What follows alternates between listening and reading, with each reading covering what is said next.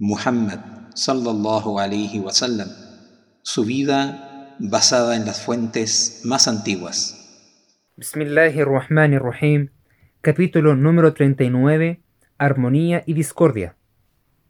El profeta sallallahu alaihi wasallam dio instrucciones para que su recién adquirido patio fuese convertido en una mezquita, y, al igual que en Cuba, comenzaron a trabajar inmediatamente en ello. La mayor parte del edificio fue hecho de ladrillos, pero en medio del muro septentrional, es decir, el muro de Jerusalén, pusieron piedras a ambos lados del nicho de la plegaria. Las palmeras del patio fueron cortadas, y sus troncos se utilizaron como pilares para sostener el tejado de ramas de palmera, aunque la mayor parte del patio se dejó abierta. El profeta sallallahu alaihi wasallam había dado el título de Ansar que significa ayudantes, a los musulmanes de Medina, mientras que a los musulmanes de Quraysh y otras tribus que habían abandonado sus hogares y emigrado al oasis les llamaba muhajir, es decir, emigrantes. Todos participaron en el trabajo, incluido el mismo profeta, y mientras trabajaban cantaban dos versos que alguien había compuesto para la ocasión. Oh Allah, no hay más bien que el bien futuro, Ayuda pues a los ansar y a los emigrantes. Y algunas veces cantaban, No hay más vida que la del más allá. Misericordia, oh Allah, para los emigrantes y los ansar. Se esperaba que estos dos grupos serían reforzados por un tercero. El profeta sallallahu alaihi wasallam hizo entonces un pacto de obligación mutua entre sus seguidores y los judíos del oasis, constituyéndolos en una sola comunidad de creyentes, pero aceptando las diferencias entre las dos religiones. Musulmanes y judíos tenían que tener una condición semejante. Si un judío era agraviado, tenía que ser auxiliado para defender sus derechos por un musulmán y por un judío, y lo mismo ocurría si la víctima del agravio era un musulmán. En caso de guerra contra los politeístas, tenían que luchar como un solo pueblo. Ni los judíos ni los musulmanes podían hacer una paz por separado, sino que ésta era indivisible. En caso de diferencia de opinión o disputa o controversia, el caso tenía que ser remitido a Allah a través de su enviado. No había, sin embargo, ninguna estipulación explícita de que los judíos debían reconocer formalmente a Muhammad como el enviado y el profeta de Allah, aunque a lo largo de todo el documento se le trataba como tal. Los judíos aceptaron este pacto por razones políticas. El profeta sallallahu alaihi wasallam ya era con mucho el hombre más poderoso de Medina y parecía probable que su poder aumentase. No había otra elección que la de aceptar. Aún así, muy pocos de ellos eran capaces de creer que Allah subhanahu wa ta'ala enviase un profeta que no fuera judío. Al principio se mostraron abiertamente cordiales, dijesen lo que dijesen entre ellos y por muy convencidos que estuvieran de su propia superioridad, la superioridad inmensa e incomparable del pueblo elegido sobre todos los demás. De todas formas, aunque su escepticismo acerca de la nueva religión normalmente se hallaba encubierto, siempre estaban dispuestos a compartirlo con cualquier árabe que abrigase dudas sobre el origen divino de la revelación. El Islam continuó extendiéndose rápidamente entre los clanes de Aus y Khazraj, y algunos creyentes esperaban con impaciencia el día en que, gracias al pacto con los judíos, el oasis sería un todo armonioso. Pero la revelación advirtió entonces sobre elementos de discordia ocultos. Fue por esta época cuando comenzó la revelación de la sura más extensa del Corán, Al-Baqarah, la sura de la vaca, que está situada al comienzo del libro inmediatamente después de los siete versículos de Al-Fatiha, la sura de la apertura. Comienza con una definición de quienes están bien guiados. Este sura dice, Alif Lam Mim. Este es el libro, indudablemente, guía para los temerosos de Allah, que creen en lo oculto, que cumplen la plegaria y dan limosna de lo que les hemos concedido, que creen en lo que te fue revelado y en lo que fue revelado antes de ti y que están seguros del más allá.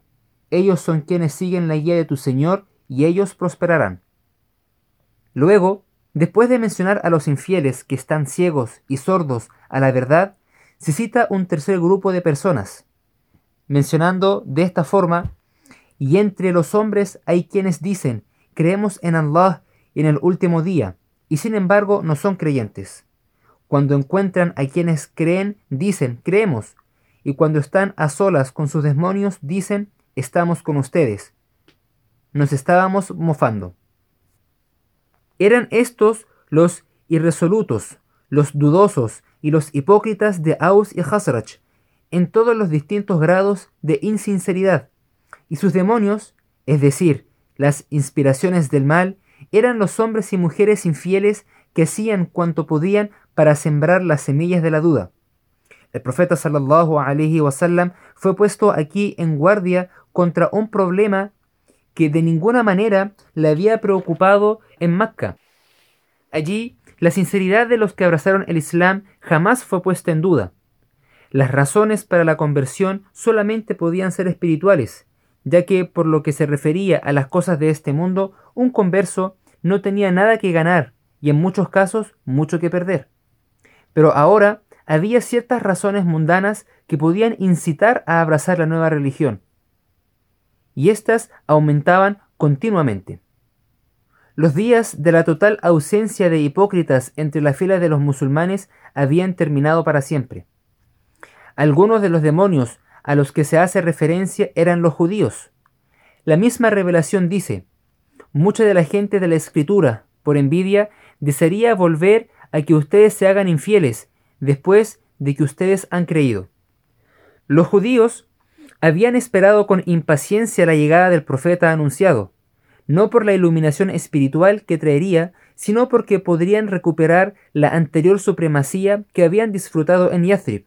Y ahora, para su consternación, veían que era un descendiente de Ismail y no de Ishaq, quien estaba proclamando la verdad con un éxito que verdaderamente hacía pensar en la asistencia divina.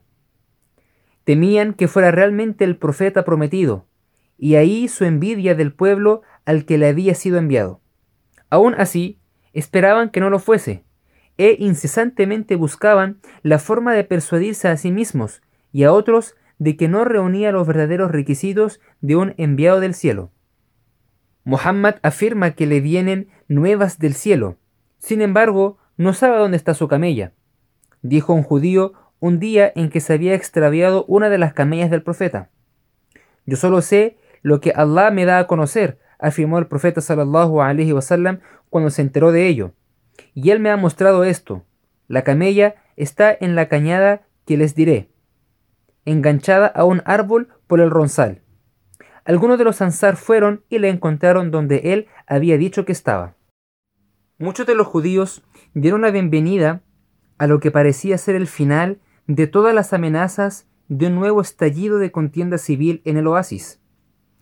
Había habido, sin embargo, ventajas en ese peligro, porque la división entre los árabes había realzado en gran medida la situación de los no árabes, que eran muy solicitados como aliados. Pero la unión de Aus y Hazarach hacía innecesarias las antiguas alianzas, mientras que al mismo tiempo daba a los árabes de Yathrib una fuerza formidable. El pacto de los judíos con el profeta sallallahu alaihi wasallam les permitía ser partícipes de esa fuerza, pero también significaba obligaciones contraídas de cara a una posible guerra contra la fuerza árabe mucho mayor que existía más allá del oasis.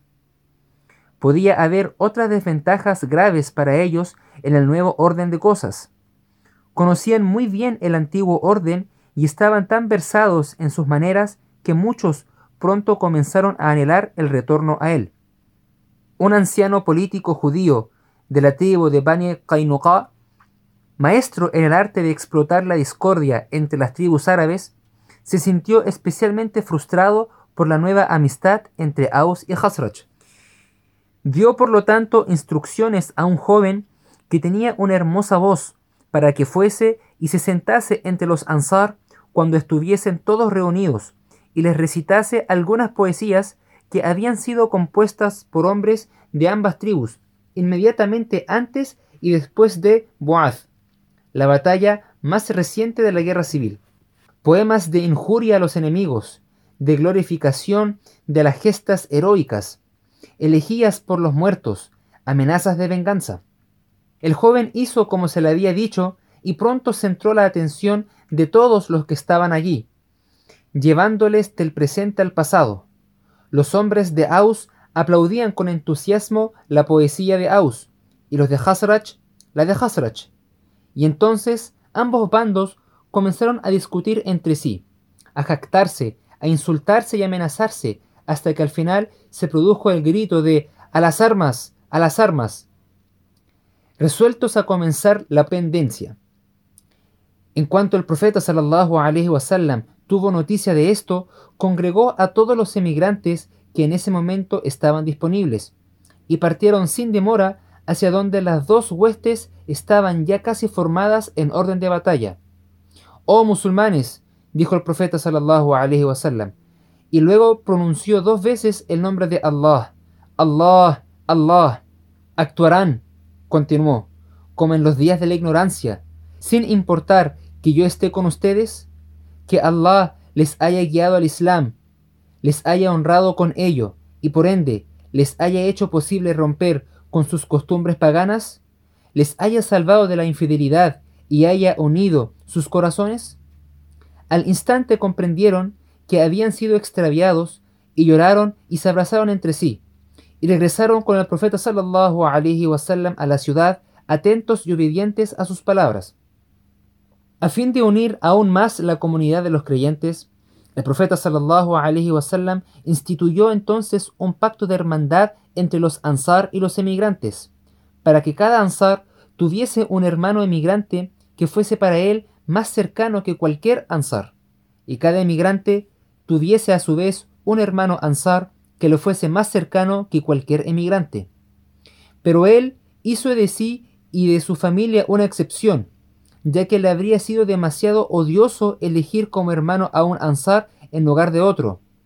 Pues tomó a Ali de la mano y dijo, Este es mi hermano, y hermanó a Hamza con Zayd.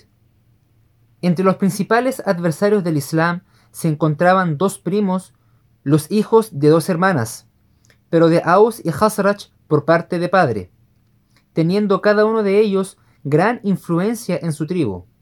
El hombre de Aus, llamado Abu Amir, a veces era conocido como el monje, porque durante mucho tiempo había sido un asceta y se sabía que había vestido un manto de pelo decía ser de la religión de Ibrahim salam. Pero yo soy de ella, dijo Abu Amir, y obstinándose a la vista de la negación, acusó al profeta sallallahu alaihi wasallam de haber falsificado la fe de Ibrahim. No lo he hecho, dijo el profeta, sino que la he traído blanca y pura. Allah haga que el mentiroso muera en el exilio proscrito y solo, dijo Abu Amir. Que así sea, Dijo el profeta sallallahu alaihi wasallam que Allah subhanahu wa ta'ala castigue con eso al que miente. Abu Amir pronto vio que su autoridad estaba perdiendo peso rápidamente y se sintió aún más amargado por la devoción de su hijo Hanzala por el profeta. No transcurrió mucho tiempo hasta que decidió llevarse a los seguidores que le quedaban, unos diez en total, a Macca, sin darse cuenta aparentemente de que ese era el comienzo de su exilio autoimprecado. Su primo de Hazrach era Abdallah ibn Ubay, que también se sentía frustrado por la venida del profeta sallallahu alaihi wasallam y que consideraba que le había sido robada no la autoridad espiritual, sino el principal poder temporal en el oasis de Yathrib. También él hubo de experimentar la amargura de ver a su propio hijo Abdallah completamente ganado por el profeta sallallahu alaihi wasallam para su causa, así como a su hija Yamila. Pero a diferencia de Abu Amir, Ibn Ubay estaba preparado para la espera, pensando que tarde o temprano la irresistible influencia del recién llegado tendría que empezar a declinar.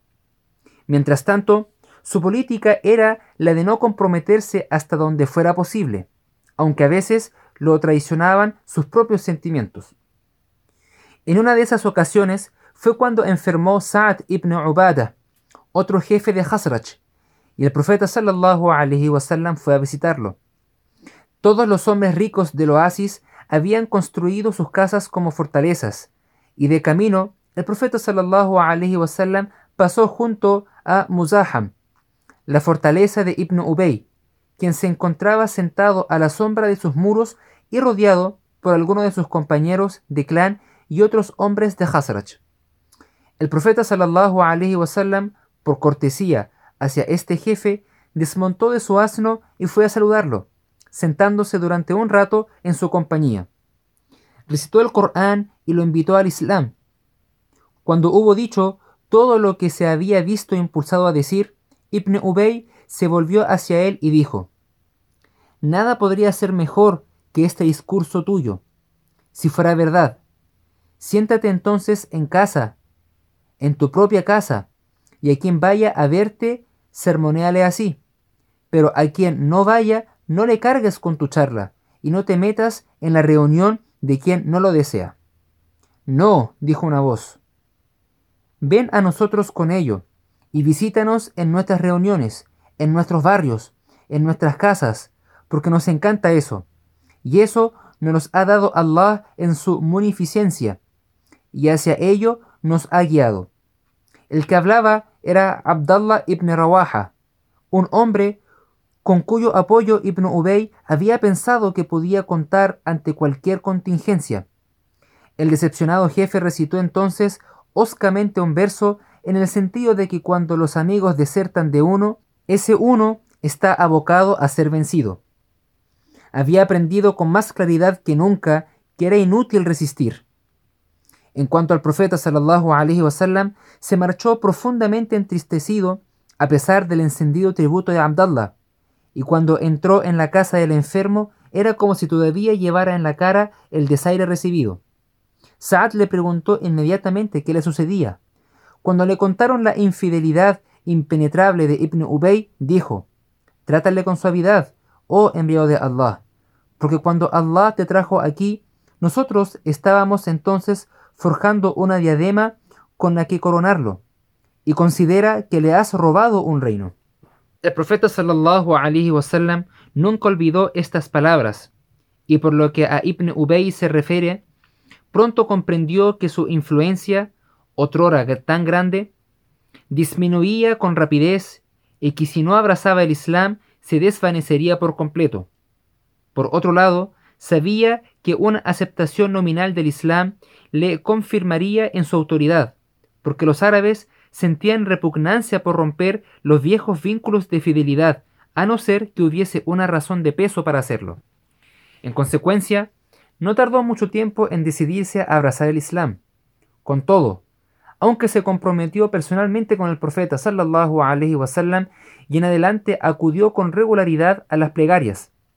Los creyentes nunca llegaron a estar muy seguros de él. Había otros acerca de quienes existían igualmente dudas, pero Ibn Ubay era distinto de la mayoría de los conversos poco entusiastas e insinceros debido al gran alcance de su influencia, lo que lo hacía tanto más peligroso. Durante los primeros meses, mientras todavía se estaba construyendo la mezquita, la comunidad sufrió una gran pérdida con la muerte de Asad, el primer hombre del oasis en rendir fidelidad al profeta. Él había sido el anfitrión de Mus'ab y había trabajado muy estrechamente con él durante el año entre los dos Aqaba, el profeta sallallahu alaihi wasallam dijo: Los judíos y los árabes hipócritas seguramente dirán de mí: Si fuese un profeta, no habría muerto su compañero. Y ciertamente de poco vale mi voluntad para mí o para mi compañero contra la voluntad de Allah. Fue posiblemente en el funeral de Asad cuando tuvo lugar el segundo encuentro entre Salmán, el persa, y el profeta. En años posteriores, Salmán describiría este encuentro al hijo de Abbas, diciendo, Fui a ver al enviado de Allah sallallahu alaihi wasallam cuando se encontraba en al-Baqi al-Gharqat, donde él había ido siguiendo el féretro de uno de sus compañeros. Salmán había sabido que el profeta sallallahu alaihi wasallam estaría allí y se las había arreglado para ausentarse de su trabajo. Con tiempo para llegar al cementerio después del entierro, mientras que el profeta sallallahu alaihi wasallam todavía estaba allí sentado con algunos emigrantes y ansar. Lo saludé, dijo Salmán, y luego me senté en el círculo detrás de él con esperanza de poder ver el sello. Él supo lo que yo quería, agarró pues su manto y se lo bajó por la espalda y observé el sello de la profecía tal y como me lo había descrito mi Señor. Me incliné sobre él, lo besé y lloré. Entonces el profeta sallallahu alaihi wasallam me ordenó que me acercase y fui y me senté delante de él. Le conté mi historia y él se sintió feliz de que sus compañeros la escuchasen. Luego abracé el Islam. Pero Salmán siguió trabajando duramente como esclavo entre los de Bani Quraida, y durante los cuatro años siguientes no pudo tener mucho contacto con sus correligionarios musulmanes. Otro hombre de la gente del libro que abrazó el Islam por esta época fue un rabino de los de la tribu de Baino Kainuqa, llamado Hussein ibn Salam. Acudió al profeta sallallahu en secreto y le prestó juramento de fidelidad. Acto seguido, el profeta sallallahu alaihi wasallam le dio el nombre de Abdallah, y el nuevo converso sugirió que antes de que su Islam fuese conocido, debía preguntar a su gente sobre la posición que él ocupaba entre ellos. El profeta sallallahu alaihi wasallam lo ocultó en su casa y envió por alguno de los hombres principales de los de Qainuqa. Él es nuestro jefe, fue su respuesta a la pregunta. Y el hijo de nuestro jefe. Él es nuestro rabino y nuestro sabio. Entonces Abdallah apareció ante ellos y dijo, Oh judíos, teman a Allah y acepten lo que Él les ha enviado, porque saben que este hombre es el enviado de Allah. A continuación, afirmó su Islam y el de los miembros de su casa, y su gente lo injurió y negó la buena posición que antes habían afirmado que tenía entre ellos. El Islam estaba ya firmemente establecido en el oasis. La revelación prescribía la donación de limosnas y el ayuno durante el mes de Ramadán, y establecía en general lo que estaba prohibido y lo que se permitía. Las cinco plegarias rituales diarias se realizaban regularmente en asamblea, y cuando llegaba el momento de cada plegaria, la gente se congregaba en el lugar donde se estaba construyendo la mezquita. Todo el mundo juzgaba sobre el momento de la plegaria por la posición del sol en el cielo o por las primeras señales de su luz en el horizonte oriental o por el declive de su brillo después del ocaso. Pero las opiniones podían diferir y el profeta sallallahu alaihi wasallam sentía la necesidad de encontrar un medio para convocar a la gente cuando hubiese llegado el tiempo exacto de cada plegaria. En un principio pensó en designar a un hombre que hiciese sonar un cuerno como el de los judíos, pero después se decidió por un badajo de madera, nacus, como el que por aquel entonces empleaban los cristianos orientales, y para ese fin se prepararon dos trozos de madera juntos pero estaban destinados a no ser utilizados nunca. Una noche, un hombre de la tribu de Hasraj, llamado Abdallah ibn Zayd, que había tomado parte en el segundo juramento de Aqaba, tuvo un sueño, que contó al día siguiente al profeta. Contaba, pasó junto a mí un hombre que vestía dos prendas de color verde y llevaba en la mano un nacuz, y yo le dije, oh siervo de Allah, ¿me quieres vender este nacuz? ¿Qué harás con él? respondió. Con él convocaremos a la gente a la plegaria, le dije. ¿Desearías que te mostrara una forma mejor? ¿Qué forma es esa? pregunté. Y él respondió, que digas, Allah es el más grande. Allahu Akbar. El hombre de verde repitió esa magnificación cuatro veces, y después dos veces cada una de las siguientes. Doy testimonio de que no hay Dios sino Allah doy testimonio de que Muhammad es el enviado de Allah. Vengan a la plegaria, vengan a la salvación. Allah es el más grande. Y luego, una vez más, no hay Dios sino Allah. El profeta sallallahu alaihi wasallam afirmó que se trataba de una visión auténtica y le dijo que acudiese a Bilal, que tenía una voz excelente y le enseñase las palabras exactamente tal y como las había escuchado en el sueño. La casa más alta del vecindario donde estaba la mezquita pertenecía a una mujer del clan de Najjar, y Bilal iba allí antes de cada amanecer y se sentaba en el tejado esperando la salida del sol. Cuando veía las primeras débiles luces por el oriente, extendía sus brazos y decía en súplica, Oh Allah, te alabo y pido tu ayuda para Quraysh, para que acepten tu religión. Luego, de pie, pronunciaba la llamada a la plegaria.